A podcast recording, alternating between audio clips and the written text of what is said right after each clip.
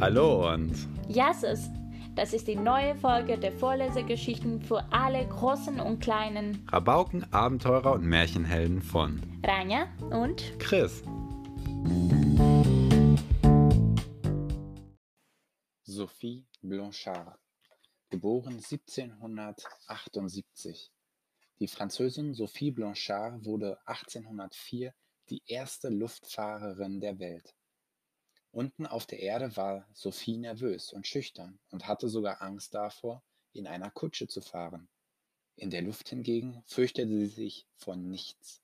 Sie füllte den Korb ihres Heißluftballons mit Feuerwerksraketen und brannte sie zur Freude verzauberter Zuschauermengen ab. Sie schickte Hunde mit einem Fallschirm zurück auf die Erde. Sie brach sogar zu einer Ballonfahrt über die Alpen auf, bei der sie Erfrierungen im Gesicht und an den Händen erlitt. Wenn Sophie mit ihrem Ballon zu hoch hinausflog, verlor sie oft das Bewusstsein. Manchmal schlief sie nachts inmitten der Wolken.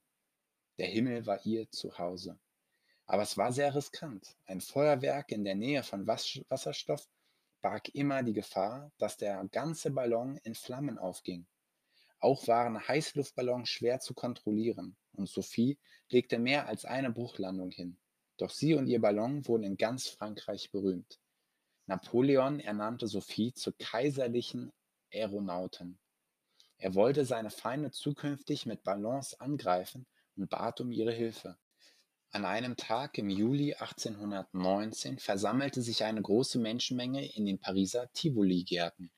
Beim Aufsteigen des Ballons zündete Sophie Feuerwerksraketen, die unter ihr wie Sternschnuppen erstrahlten. Plötzlich blitzte der Himmel auf und Flammen verschlangen den Ballon. Er stürzte in rasantem Tempo in die Tiefe. Sophie schnitt den Ballast ab, in der Hoffnung, sich zu retten. Doch sie blieb an einem Haus hängen und wurde auf die Straße darunter geworfen.